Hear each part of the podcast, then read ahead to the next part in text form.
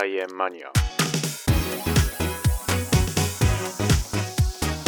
こんにちはレンです菜園マニアはあらゆる分野のゲストを招きサイエンスの話題を中心にディープでマニアな話を届けるポッドキャストです今回のゲストは NPO ウーパールーパー研究室春ラボ代表の杉山遥さんですよろしくお願いしますよろしくお願いします。えー、おはようございます。こんにちは、こんばんは。えー、先ほど、もう笑っちゃってるじゃないですか。えーそうですえ笑っちゃいましたはい、えー、ご紹介いただきました。えー、NPO ウーパールーパー研究室ハロラボで代表をさせていただいております、杉山と、えー申します。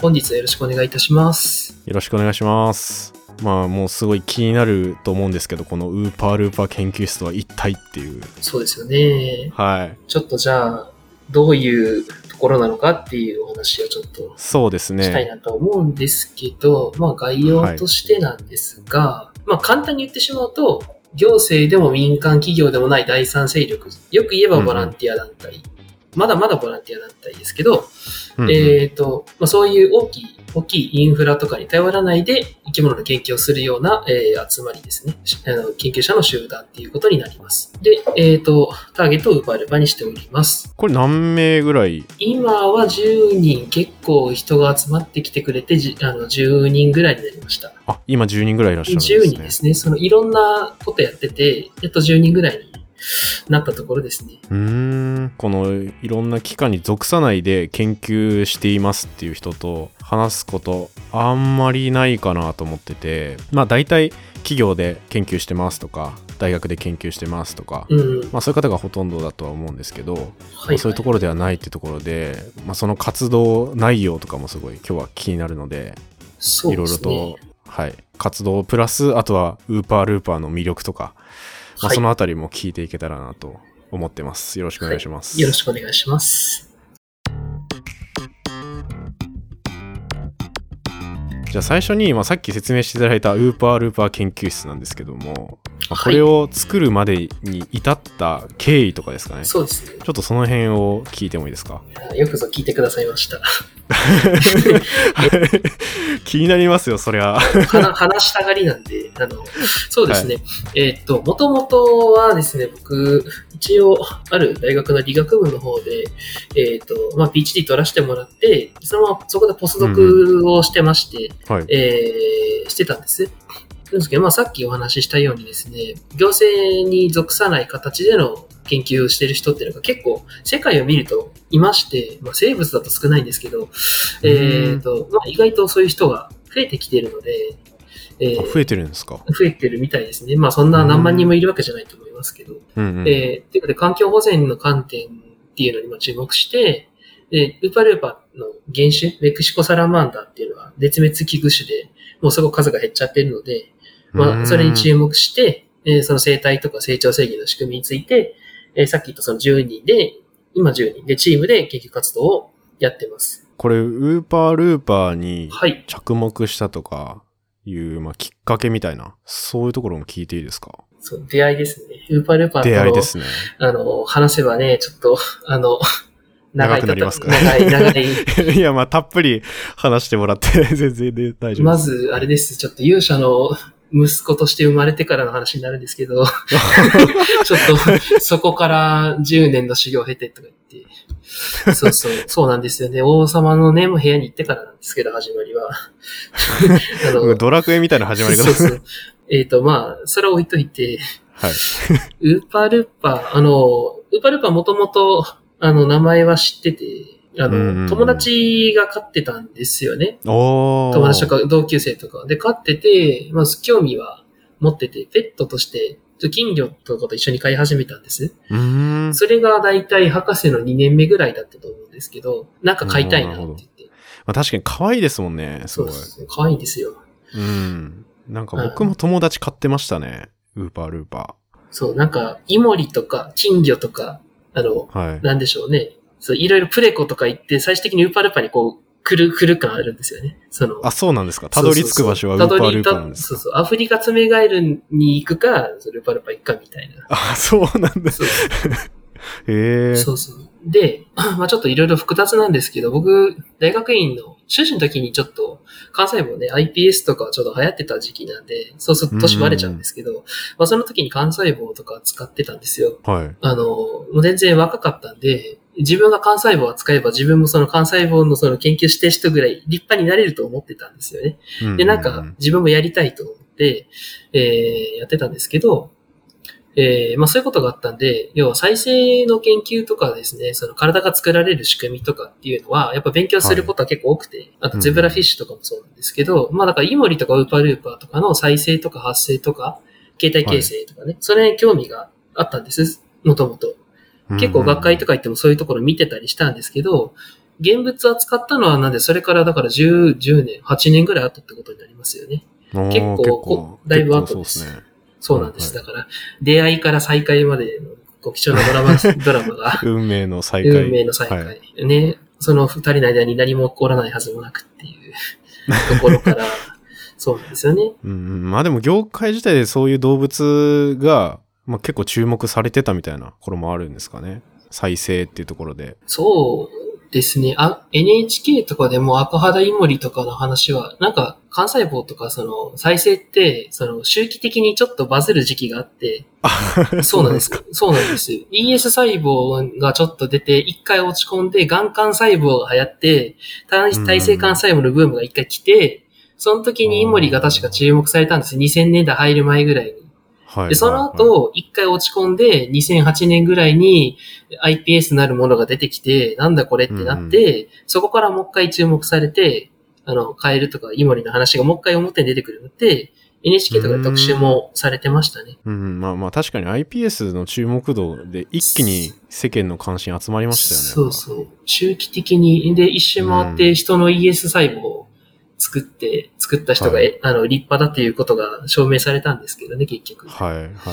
それ自体は、なんで、その時はでも全然ペットとして飼い始めたんですよ。そんなあの、あ、これか、研究に使われてるやつって言って。でも確かになんか研究対象としてのやつちょっとあんまり買うと情がうん芽生えるというか、そう、なんか単単純に全然、ああ、そんなもんだったね、と思って飼ってたんですよ、最初は。はい、はい。で、まあ、飼うといろいろ調べたりとか、記事読んだりするようになるんですけど、そうしたらなんか、うん、すごい減ってると。昔はだかうらん、いっぱいメキシコにもいるっていう話聞いてたんで、メキシコに行ったら見てみたいなと思ってたんですけど、なんか、どんどん数減ってるみたいな記事があって、で、気づいたら絶滅危惧種であの、ワシントン条約のレレッドリストになっちゃってるから、もう持ち出せなくなっちゃってて、気づいたら。うん。あの、だからレオ、レオパみたいに、その野生種を、こう、ワイルド個体を売ったりもできなくなっちゃってて、持ち、持ち込めない。今、こ国内で増やしているワイルド個体は多分大丈夫ですけど、今、新たに持ち出せなくなる、もう200匹ぐらいしかいないらしいですよ。実際。えー、そんなに、そんなに減ってるんですか？そうそう。それを増やしてこの間放流して、してましたね。えー、そうあの、なんだ。メキシコ政府が放流してたのかな。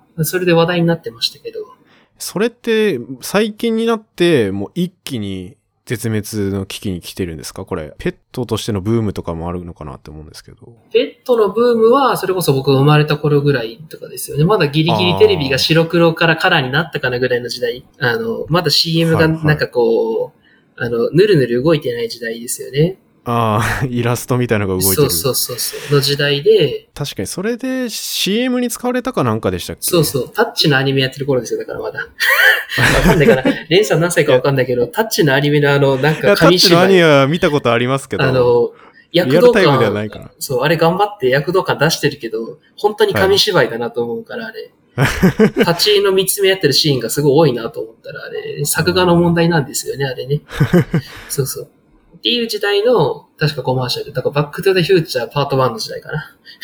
おー、すごい。そうやって聞くとすごいな。そうそう。だからすごい昔ですよ、本当に。85年とか87年とか、その辺です、確か。え、その時に結構やっぱメキシコから輸入されたとか、そういう背景ですもあるんですか？なんか曖昧らしいんですけど、もはや今となっては。なんか曖昧なんだ。はい国内に持ち込んで、いろんな山椒と掛け合わせてあんまでかくならないようにして、あの、品種として安定させて、えーっと、うんその系統が今残ってるっていうことらしいんですけど、だから多分、へーまあ言ってしまうとゲノムはもうめちゃくちゃかもしれない。ひょっとしたら。もともともっとでっかくなるえっ、と、40生き物だったのにっていう。そうそうそう。えっと、40センチぐらいにはなるはずの生き物なんですけど、あ、結構でかいですね。うん今普通に飼ってると35センチまでいったらいい方かな。まあでも結構でかくなりますけどね、それで。あーあ、それでも30センチは超えるぐらいになるんだ。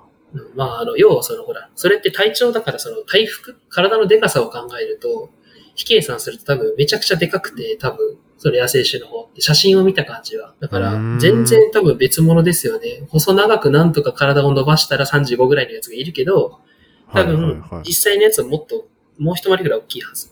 あ、そうなんだ。じゃあもう掛け合わせで結構違う感じになってんだ。って言われてます。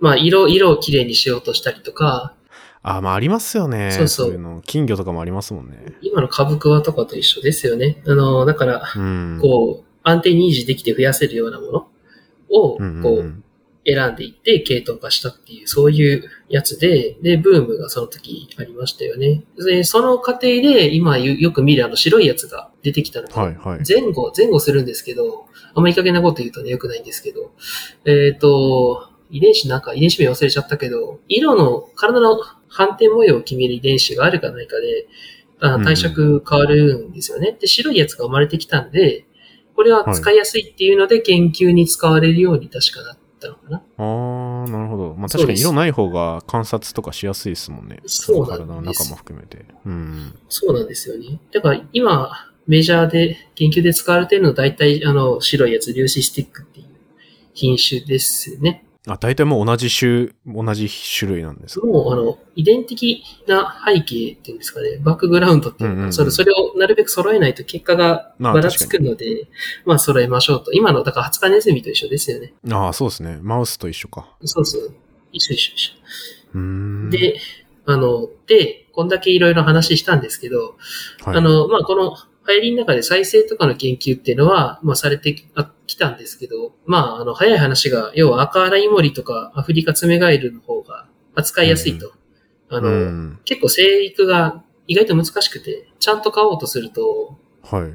大変なんですよ。なんか感染に弱かったりとか、ああのあ、、そうなんだ。病気になっちゃうんだ。とか、いろいろあったり、水の中でずっと生きてて、要は養鶏成熟してっていう状態で、エラがずっと生えてて、あの、はいはいはいめったなことで陸上に上がらないので、その変態して、うーん。あの、結構飼うのが大変なんですよね。だから系統維持して増やしてっていうのが結構大変で、あそうなんだ。そうそう、イインフラを調整するのが大変。だから水を常に変えれるとか、水生生物の扱いに慣れてないとちょっと大変なので、大変なんですね、世話するのも。ちょっと多分研究生物としては30性比ちょっと高め、実は。うーん。あの、ほ知り合いの先生、そう言ってました。なんかまあそうなんですね。で、流行りはやっぱり赤、な楽だから赤原イモリをしかみんなやらなくなっちゃったと。ウーパールーパーはどんどんみんな研究しなく、より研究しなくなっていっちゃったいう。いや、まあ確かに、買うの楽なやつがどんどん広まっていくからな。うん、そうなんですよね。あの、ただでさえ予算が減ってるし。うん。なんで、その再生とかの時期の、その再生に関する研究はいろいろあったんですけど、まあ、イモリも同じ遺伝子を同じように発現して同じように機能してるんで、正直、ウーパールーパーだからすごいことって、エラーを見れることとか、その辺とかぐらいかな。特に差別化が難しくて、あ、そうなんですか。その再生っていうことに関しても、そんなにイモリとかと。あんまり同じ変わらん、あんほとんど一緒のはずで、じゃあイモリでいいじゃんって。あの、でかくなるうん。でかくないしってなって、イモリの方がちょっと進化した生き物でしたよ、系統樹とか見てると。結構めちゃくちゃ原始的なんで、あいつ。あの、あ、まあでも確かに進化の流れ的にはそうか。そうです。で、ゲノムがなんかぐちゃぐちゃなんですよ。だからそもそも遺伝子解析ちょっと難しいので。で、デメリットが多いのかな？だから、そんな感じで。っていうので、まあ何が言いたいかっていうと、まあ生態とか、その、その生き物そのものについての研究ほぼされてなくて、論文ほとんど出てこないんですよね。その、飼育関係の情報は出てくるんだけど、それをちゃんと調べた人がほとんどいない。私立大学の多分卒研とかぐらいしか出てこなくて、ええもうウーパールーパー自体の研究は。あそうです全然ないんですね。両生類調べると大体イモリが出てあの、要はその、あたレアな研究でも大体イモリ使ってるから、イモリの禁煙種とかを使ってることが多い。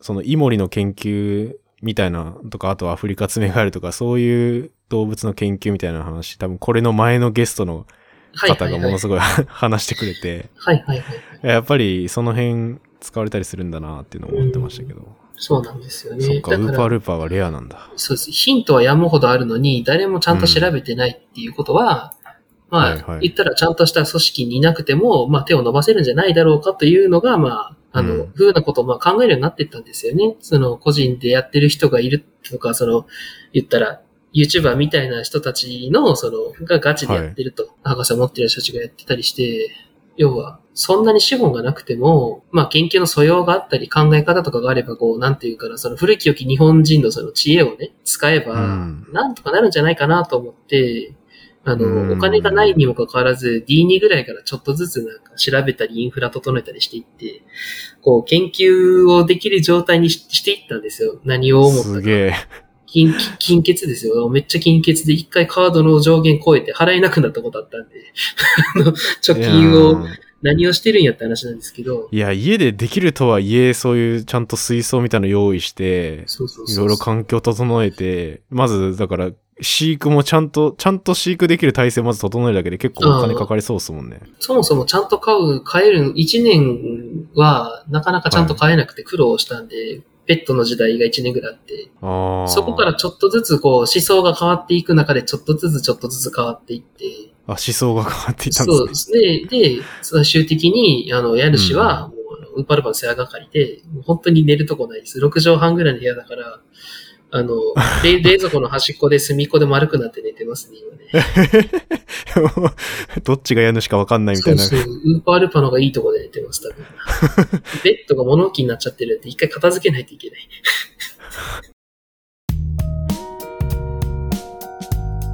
それな、何匹ぐらいいるんですか？引きで言うとちょっとね、50はいるから、その試 ?50 験、はいる。試験がね、十何試験か、その規模ちっちゃいの見たら十何試験かやってて、外注っていうかちょっと人に頼んでるやつもあるから、もう、はい。試験数だとやばいな、多分。もう、一通り取り終わったやつも入れたら多分20、30試験ぐらいはやってて、水槽、だからアクティブな水槽が多分15か16かなんかあるかな、確か。え、え水槽何個あるんですか？なんで、10、16個か、14か16か。はあ、すごい。で、普通に飼ってる緑赤耳ガメと赤原イモリと金魚がなぜかいるんで、あ、それは普通にペットとしているんですね。そう、ペットとして、なんかその、うん、研究始める前にいた奴らがいて、先住民がいて、あ、先住民がいたんだ。イモリに関しては、イモリの研究も始めようとしたら、意外とはい。ウーパルパの世話で手に負えなくなっちゃったから、もう完全にマスコットとかしてるイモリちゃんたちがいますね。本当はイモリで同時並行してやろうとしてたんですよ。そしたら論文倍かけるじゃんみたいな発想で。そしたら、お、これは、これは研究成果倍になるんじゃね？と思ったら、あの、はアホでしたね。そんなことはなかっい。いた。やー、時間が足りないっすよね、そんな。だただでさえ、ウーパールーパー、難しいやつをそんな数買ってたら、そうそうそうそう。てんやわんやそうですよね。よく、よくね、そのプロの人とかそのショップの人は簡単に買えますって言うんですよ。あの、大人になるまでは確かに簡単だけど、ちゃんと維持してきちんと健康的に買おうとすると、あのめっちゃ大変です。だってなんなら餌あげなくても1年ぐらいは、あの、もう死にかけてても1年は生きてる生き物なんで、あ。まあ、ヤングアダルトぐらいにはなるんですよね。ギリギリ生成熟するんですよ。だから、飼えてると言えば飼えてて、ショップの人とか売っちゃえばいいから、あの、飼えますよって言うんですよ。で、5年ぐらいは生きますって言うんですけど、うんで。よくインターネットとかで10年生きるはずだからあなたの飼い方が悪いですとか言って、こうコメント荒らしてる人がいるんですけど、そんな簡単じゃない。結構難しい。本当にちゃんと健康に飼おうとすると。え、大体何年くらい生きるんですか？ウーパールーパーって。理論上10年から20年生きるらしいんですけど、ええー、20年とか言ただ、普通に部屋で飼うと多分5、6年だろうって、その要はストレスとかもあるし、系統の差もあるんで、あの、決して長生きする系統ばっかじゃないので。で、今言ったみたいに、その早く売りさばこうってすると、だんだん長生きできるか分かんない系統も残っていっちゃうので、ああ、そっかそっか。あの、そうそう、じ長生きできる系統ばっかりをこう長く維持しないと、やっぱね、なかなか、こう、いろんな子がいると、どうしても、もともと長生きできない子も、の子孫とかもいるから、まあ確かにそれでちゃんと研究とか観察とかしようって思ったら、大変そうですよね。あまりにも短いとちょっと。うん。で、大体再生の研究とかって半年とか、1年やらないんですよ。大体半年で、その、はい。再生力が高いのが、本当に最初の半年ぐらい。大。人になる前の間の頃に、あの、手を切ったら生えてくるとか、そういう実験やって、あの、組織切片作って終わりなんですよね。だからその、うんそもそも大人で維持するっていうことはしないんで、卵を産ませるために一部残しとくって感じにするんですよ。ー、はい、あのそうしないと、あの、お金がかかって仕方がないので、そっかそっか、まあ、増やした方が安いっていう。そうです。ゼブラフィッシュみたいにあの、切り刻んでも生き返るような生き物と違って、あの、脳を半分に割られても生き返るし、心臓を半分にしても生き返る生き物なんで、それゼブラフィッシュっていうのは。あそんなんなってもいけるんですか、ゼブラフィッシュ。うんだから、あの、は正直、なんていうのかな、その、そういうモデル生物がいるから、そのルーパールーパーを頑張って飼う意味ってそんなになくて、その研究費を取ろうとか、あ。そういうは風な動機でやるには、あまりにもちょっと難しい生き物なんですよね。うん、まあ、あとさっきの差別化っていう話も。ぶっちゃけイモリで、あの、新しいもの見つけるか、なんなら違う生き物やった方がいい。なんなら。うん変え、変えるとかやった方がいい。多分、あの、両生理って有微両生理と無微両生理ってあの、要は、尻尾なる超参照型のタイプと、はいはいはい。ないタイプのカエル型のタイプいますよね。はい。どっちもいますけど、あの、カエル型の方が、飼うのは楽ですね、やっぱり。あ、そうなんですか。ちっちゃいし、大きくならないので、単純な解析、そうそう、ゲノムとか扱う分には楽です、そっちの方が。30センチとかなんないですもんね。そうそう。うん臓器取り出して崩して、例えばメッセンジャー RNA 取ろうとしたら、ちっちゃい方が絶対いいので、組織ど設定そういう見方なのか。うん、レーザー顕微鏡で染色するにしてもちっちゃい方がいいし、えー、てか、え、その辺のってもう、できる環境あるんですか？あ、うちはないですね。だから、やるなら外注。お金かけるか、共同研究するかで外注。うーん。ですね。その辺だから難しいんですよ。要は、なるべくだと大先勢力つってんのに、あの、そうです筋力を借りたら意味がないし、それは、だから、あくまでプラスアルファ、付加価値でやるということで、あんまりしかも殺したくはないので、ちょっと、ちょっと尻尾の先っぽもらってやれるレベルのことしかやらないんですけど、でも結構、ちゃんと RNA 解析とかしようと思ったら、頼らざるを得ないですね。大変ですね。だからもう、あの、抽出して、抽出するところをやってもらって、業者に出すとか、まあ、頼めばやってくれるんで、なんだら抽出、サンプル組織だけ送ったら、とか、いろいろあるんで、今お金を払えば、やってくれるサービスが結構あったりするので、あの、うんまあ確かにどんどん安くはなってんのか。あ安くなってますね。うんあ、の、今だって RNA セックとかで網羅的解析するの10万とかでできるようになっちゃいましたよ。うん、なんかめっちゃ安くなってるってうん聞きましたね。そうそう。だから、なんとかなります、予算を積めば。うん。うん。まあなんなら、僕みたいな活動で自分家にシーケンスあるやつとかいるんですよ。頭のおかしいやつが。そういうえ、人に、自分家にある人いるんですまあか、言いますよ。だって遺伝子組み換えの生き物を扱うのは、まあお金出せば買えるか。そうです。遺伝子組み換えのものを買うとかは許可取らないといけないですけど、はい。たはい、だ、DNA の断片とかは違法じゃないし、うん、あの、一応自分の家でその C ケンスを持っててはいけない法律はなくて、ただ廃液をちゃんと、あの、行政区分に従って捨てれば大丈夫だし、なんなら大学に引き取ってもらえばいいので、そんな。あ、そんなひ引き取ってもらったりできるんですね。なんか、少量だったらね、うんそう、だからそ、の、ちっちゃい缶、缶に入るレベルだったら、ちゃんと廃液の、あの、ちゃんと法律に従って捨ててもらえば大丈夫なんかオートクレーブみたいなのもやってもらうみたいな。まあ大腸菌とか使わなければ、要はその、うんただの抽出液なんで、ちょっとしたアルカリとかだから、あまあまあ確かにそう。そうです。これはしっかり話し合いをして、ちゃんと確認した上でやらないといけないですけど、まあ違法じゃない範囲でやろうということはできなくはない。なるほど。結構遺伝子系のギリギリのラインぐらいまでは、まあ難しいです。できるっていう。うん、まあ完全に頼むのもありですけどね。さあの、生き物だけ送ってやってもらうのが一番ベストだと思いますけど、でき、できなくはない。まあ、とか頑張ってやってます、その辺は。ええすごいな。確認して。で、今言ってた研究みたいなやつで、例えばこんなこと分かりましたみたいな、そういう話もちょっと聞きたいですそうですね。あのはい。一応そのライン、ラインナップとしては、あの、はいまあ、どうしようかな。ちょっと自分の活動内容を見ようかな。ちょっといろいろやってて、なんかすごいいっぱいやられてますよね。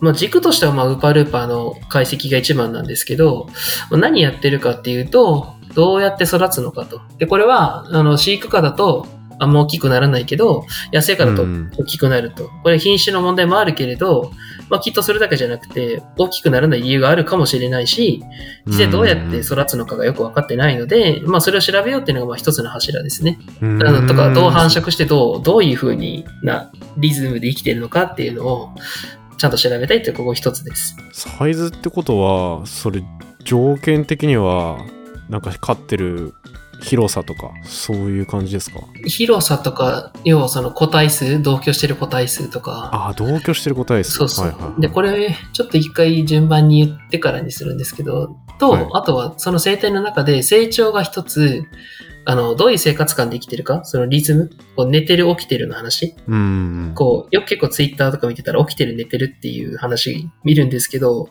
何を根拠に寝てるっていう話なんだろうって僕いつも思ってて、あの、寝てる起きてるっていうのを判断する材料はなくて実際動いてないから、あの、睡眠の界隈で難しいのは、はい。目を開けてるんで、寝てるかどうかがわからなくて、動かないの寝てるって言い張ってるんですよ、どこの研究の界隈も。ああ、魚とかもそんな感じですよね。そうそうそうなんか、流されてるからまあ寝てんのかみたいな。そうそう。寝てるってなんだって話で、じゃあ、実際のその生き物、そのウーパルーパって、本当寝てるのかなとか、へえ。いつ寝てるのかなっていうのを調べまして、これ一応それなりに、一応最適に答えを出しました。えー、どう、どういう、そもそも寝てるかの判断どうやってやるんですか？えーっと、体色変化に、あのメラトニンってあるじゃないですか。夜間に出るやつ。ホルモン。メラトニン、はいはいはい。あれって、体色、受容体が何種類かあるんですけど、まあ、要は、その体の色を変化させる、えー、因子としてもメラトニンって働くんですよね、両生理だと。あの、要は色素細胞、メラニン色素の色素顆粒の大きさを制御するんですよ。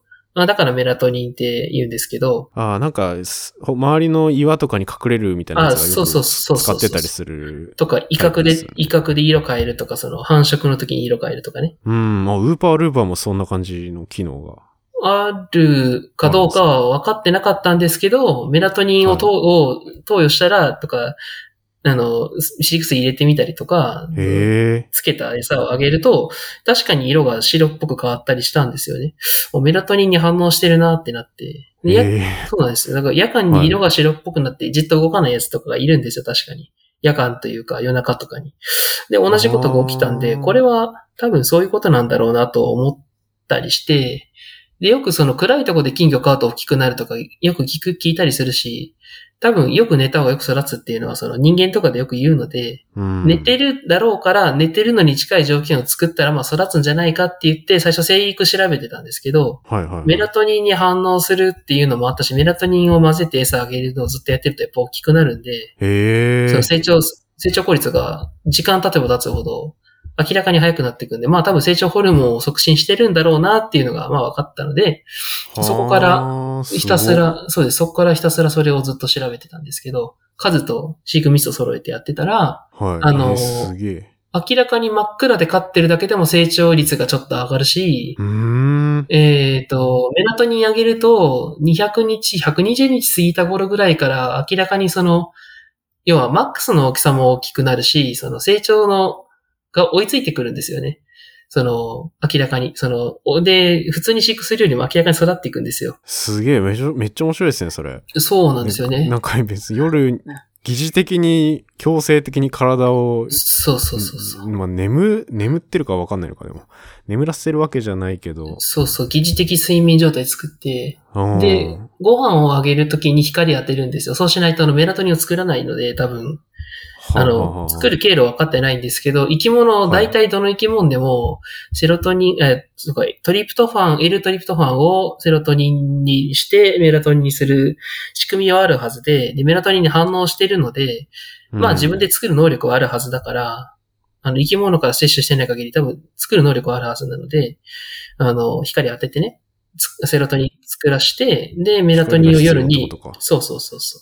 真っ暗だと多分ダメで、真っ暗だと、真っ暗すぎると、それはそれでまたちょっと変わってくるんですよね。なんで光を当ててご飯をあげるっていう疑似的な睡眠を長く取らせるっていうのをやると、へえ。あの、明らかにその最初はそうでもなかったんですけど、時間をかけると明らかに成長がこう、青天井じゃないですけど、全然その本来の、そ何センチぐらい変わってくるんですか、それ？えっ、と、こうグラフがあるんですけど、最初の、だから120日ぐらいだと、どれぐらいかな？だいたいそれが120日ぐらい経つと、3から5センチぐらいの大きさでやると、はい普通に、普通に夜間あり、明暗ありで、あの、ご飯あげると、だいたいこれがまあ倍ぐらいにはなるんですよ。2.5倍ぐらいにはなるんですけど、それが、うんで、だいたい200日経ってもそんな変わんない。だいたい3倍いかないぐらいになるんですけど、で、はいこれに、あのーなんだろう、これが夜間になる。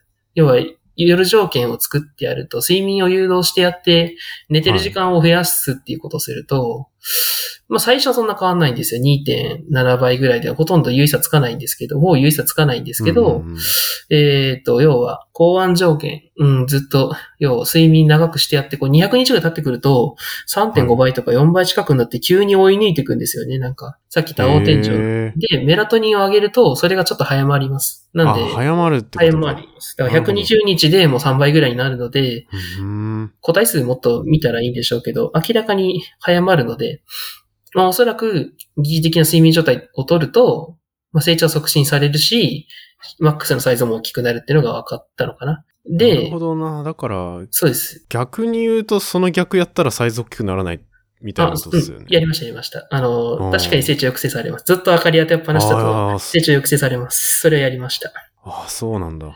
で、成長因子をっていうのを上げはて、大きくするっていうのを、そのラボを立ち上げる前ぐらいにやってたんですよ。あの、はいプロテイン上げたら育つかなっていうのを、まあ、まあ言ってしまえばプロテインみたいなもの、プラセンタエキスかなんかを上げてたんですけど、錠剤を買ってきて、それを上げてたんですけど、すごいな。はい。それでも普通に100、200日もだったら 3. 点何倍とかなって大きくなるんですけど、疑似的にその状態に近づいたんで、まあ成長ホルモンを分泌させてるんじゃないかっていううんその下流が分かったから、成長ホルモン、これは全然違う目的でやってたんですけど、ただただ高タンパクだと育つんじゃないかっていうのでやってたんですけど、要は成長ホルモンかなんかを出し、出すことで成長促進をしてるっていう風な仕組みと、まあ、どうなんでしょうね。分解されてるからわかんないですけど、まあそういうのと似たようなことをしてるのかもしれなくて、へえ、でもそれでプロテイン上げるのと同じぐらいって結構すごいですね。そうそう、餌の、餌の量はそんな変わらないのにね。うん。だからすごいな。成長ホルモンを分泌してっていうことなのかなとへえ。いうのが分かったんで、ここからですよね。ここから本格的にじゃあ寝てるんじゃないかっていう話になったので、この辺ぐらいから、あの、ちょっと協力してくれる人一人増えまして、なんか、自分家でペットカメラで、あの、ウーパールーパー常にこう観察してる方がいて、その人その人にリズムと、なんとなくそのコードをつけてもらったビデオの情データもらったんですよ。はいはいはい。で、一応ちゃんと朝6時、あの、6時7時に起きて、で、夕方には上がり消してるっていう普通の生活リズムで暮らしてる人だったんで、はい。ある程度24時間周期だろうということで、一応見てみたら、突発的に明かりつけちゃう時はあるけど、まあある程度ちゃんとしたリズムで生きてる、生活してるっていう話だったので、これだったら、あの、その人もすい。ごいな。ああ、まあでも社会人だと規則、いや、まあちゃんとずっと撮ってるのがすごいですね。うんそうなんですよ。なんか、もともと撮ってたんですけど、タイムラプスっぽくしてくれて、で、へそれからえめっちゃ、いい資料ですね。そうです。だからう、んさっき言ったように、あの、見方を変えれば宝物、宝の山です。うん。これ、ペットカメラで生き物撮ってるだけの愛動物愛好家ですけど、見方を変えればもう宝の山ですよ。だってタイムラプスでデータを撮るってイメージングですよ。だって、大学生が卒論うん、確かにイメージングだな。そうそう。大学生が卒論書けるやつなんで、生体イメージングですよね。だから、もう捉え方なんですよ、全部。科学の素養があるかどうかで、全く見方が変わってくる。うん、まあ確かにその人はそういう研究とかにまさか使えるとは思ってないってことですもんね。なかったみたいですけど、そっから、で、その時の退職の写真とかありませんかっていう写真もらったら、はい。親ちょっと体の色ちょっと濃いかなみたいになって、あの、日中濃いかもみたいになって、要は、どういうことかというと、メラニン色素っていうのはメラトニンの濃度に、その、抑制されるっていうのかな。しえっ、と、どういった、どっちだったっけね。色素細胞が、拡散するのか。拡散して、あの、体色が明るくなるのか。だから、メラトニンの濃度が多分低いと、色は濃くて、で、メラトニン濃度が単に上がってくると、薄くなるはずなんですよ。で、そのあ仮説上がると、と薄くなる。あ、そうそうそう。だからメラトニンの濃度が上がるとメラニン色素が、こう、凝集し、凝集するのかな？なんかでもそのメラトニンの話、なんか、普通に人間のあれで聞いたことあるんですけど。あ、そうそうそうそう。あの、一緒ですよね、仕組みとしてはい一緒、。一緒のはずです。あの、調査した感じは。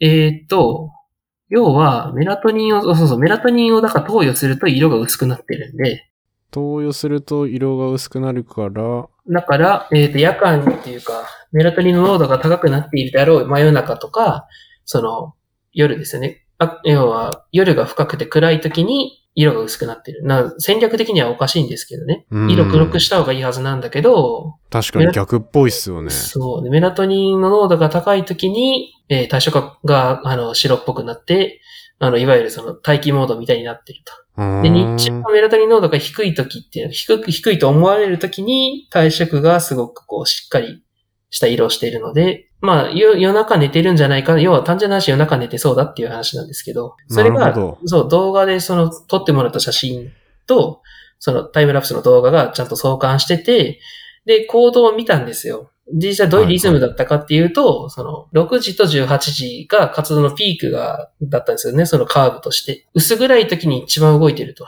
うん。あの、少女、少女梅とかと一緒ですよね。だから、要は、あ、症状梅もそうなんですね。両母とかと一緒です。だから、薄暗い時に動いてる。だから、あの、ビカビカに明るくなったら暗いとこに逃げて、で、うん真っ暗になったらまた目が見えなくてじっとしていると。だからうんよくやあそうなんだ。そう、だからみんな夜行性夜行性って言ってるけど、夜行性の根拠は何なんだろうと思って、で、根拠夕ブル夕方、有効性ですよね。どっちかというと。そうそう。だから夕方夜、夜寝てるって、何の根拠に言ってるんだろうみんなと思ったら、よくわからんブログにちょろっと書いてるぐらい。だからあうの、んよくある、うわ、うわ、間違った噂がソースになっちゃってるパターンで、うんきっと根拠はないんだろうなと思ったので調べてみたんですけど、実際調べると、薄暗い時に、まあだからどっちも間違いじゃないんですよ。中高生も間違いではないし、夜行性も間違いじゃなくて、はい薄暗い時に頑張って動いてて、明かりがビカビカの時は、薄ちょっとこう、穴の下とかに隠れて、こう差し込んでくる光で、体内時計をリセットすると。で、夜は、もう本当に活動を停止すると。メラトニンしっかり出して、あの、ん、まあ確かに、聞いてたら、その生存の戦略的には、まあ理にはかなってるなって感じですよね。うん、こう当たり前ですけどそうです。黒い、暗い洞窟が好きな、あの、原始的な両生理の行動と相関しますよね。まあよくある生物のな動きなような気がしますけど、まあウーパールーパーもそんな感じ。うん。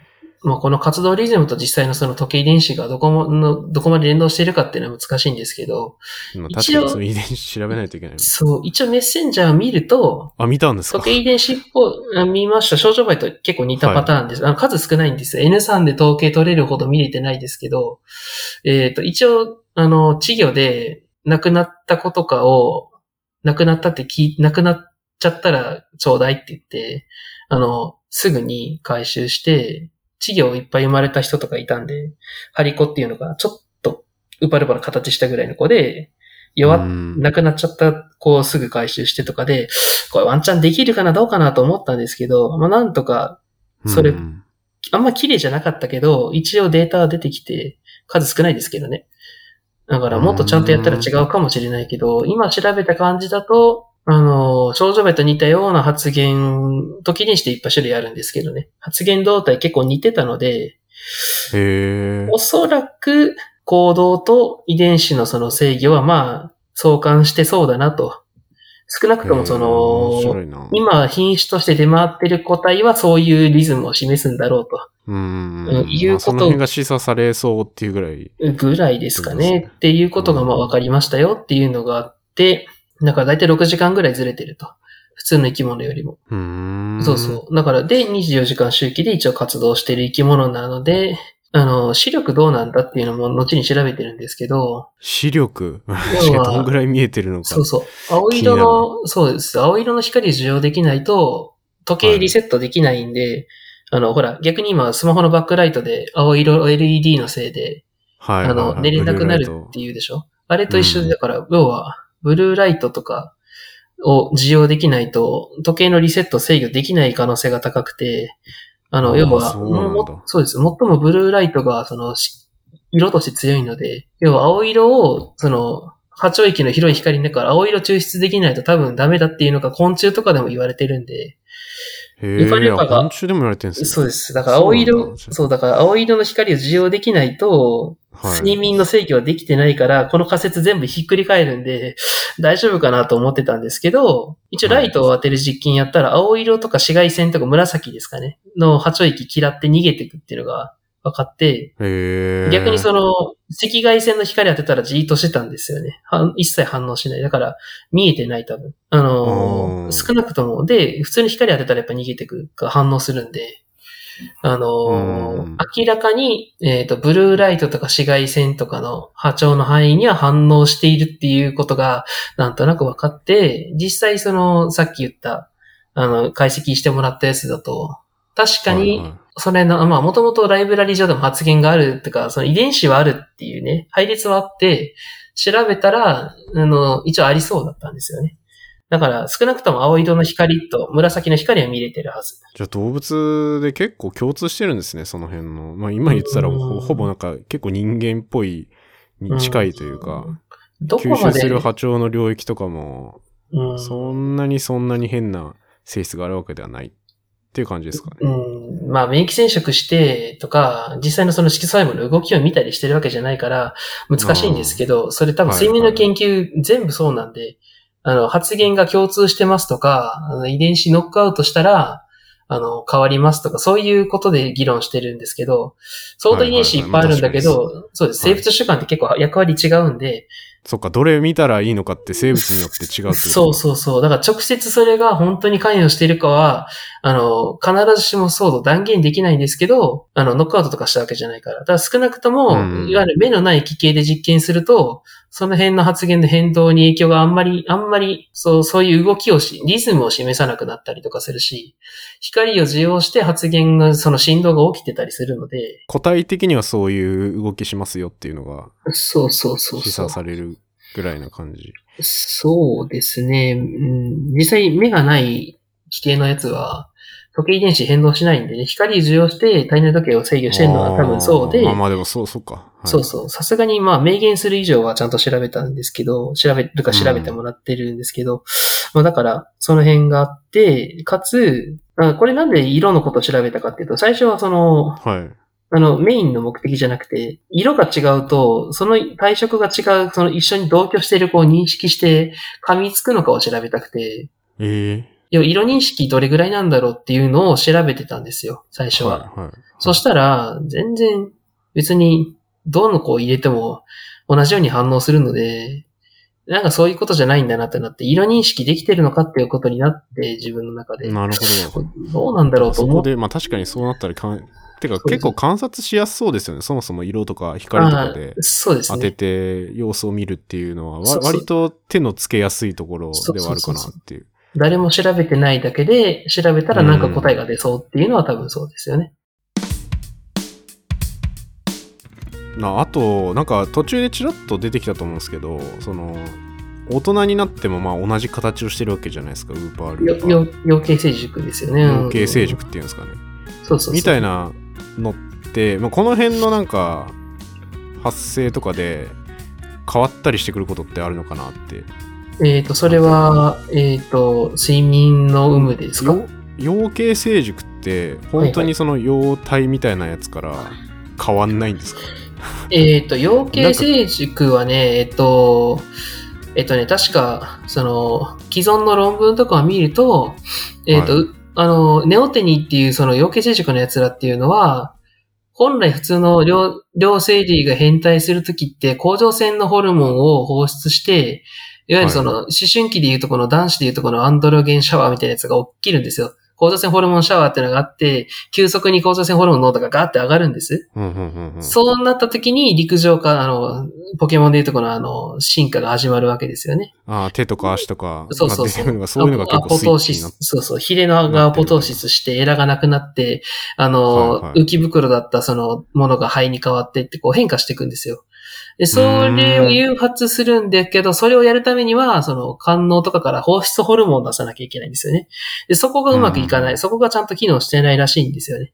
だから、あそうなんだ。そうそう。だから、そこ、要はだから、作ってるんだけど、その、急激な濃度変化を起こせなくて、変態をするポテンシャルはあるけど、しないっていうのが、あの、元々の性質らしくて、要は注射で抗生ホルモン打つと簡単に陸上化するんで、ああくまで、そうですか？そうです、そうです。ホルモンの分泌の制御がうまくできなくて、で、自分からやろうとすると、あんまりうまくできないもんだから、なんか、しかもすごいエネルギーを使うんで、もう、このエネルギーを使うのは、おそらくこれは品種の問題だと思いますけど、その、できない、はいできなくても大丈夫な子をずっと飼ってるから、多分やることによってホルモンバランスが急激に、その思春期の情緒不安定と一緒ですよね。急激にホルモンが変化することに体がついてきなくて死んじゃう子が結構いて、ああ、そういうことなんだ。だから、システムとして、もともと比率としてああそんなるけど、使えないっていう感じ。などっちかと抑制っぽい感じなんですね。うん、もともと同じような頻度でいたのかもしれないんですよ、そのご先祖様は。ああ、なんかすそういう変、あそうそう、で変態するパターンと、しないパターンと。うん日本のエゾサンショウウオっていう、あの、サンショウウオがいるんですけど、こいつが、あの、その、環境依存的にその切り替えるっていう、そのネオテリー化するか、そのう、ん陸上に上がるかを切り替えられる品種なんですけど、日本固有種。へでこれが、戦後のニジマスの養殖かなんかで、ーはいネオテリーが全滅したらしくて、絶滅して、ええそのネオテになれないやつだけが残ったと。で、ネオテになれないタイプの、あの、品種たちを、ネオテにしようとしてもなかなかならならなくて、うまく誘導できないっていうので、あの、北海道大学とかの人が苦労してたんですけど、この間見つかったんですよね。ネオテになった状態のやつが見つかって、はい。自然発生なのか、生き残ってたのかわかんないですけど、この間見つかったと。だからん、要は環境依存的に適応して生存に有利な方が多分残ってくんですよね。いや、もう本当に進化ですね、これ。そうそう。だから、今残った方は、その、メキシコ産集合としてメキシコにいた奴らは、多分陸に上がったのが不利だったんでしょう、おそらく。っていうことですよね。で、それで、分そうそうかったやつは絶滅しちゃってみたいな。そうそう。で、あんまり議論されてないんですけど、はい。あの、メキシコって、その、の運河とかって、そうなる前のスペイン領になる前って、塩湖と淡水湖に囲まれてたりして、こう、それが混ざり合うとか、そういうことが起きてたんですよ、結構頻繁に。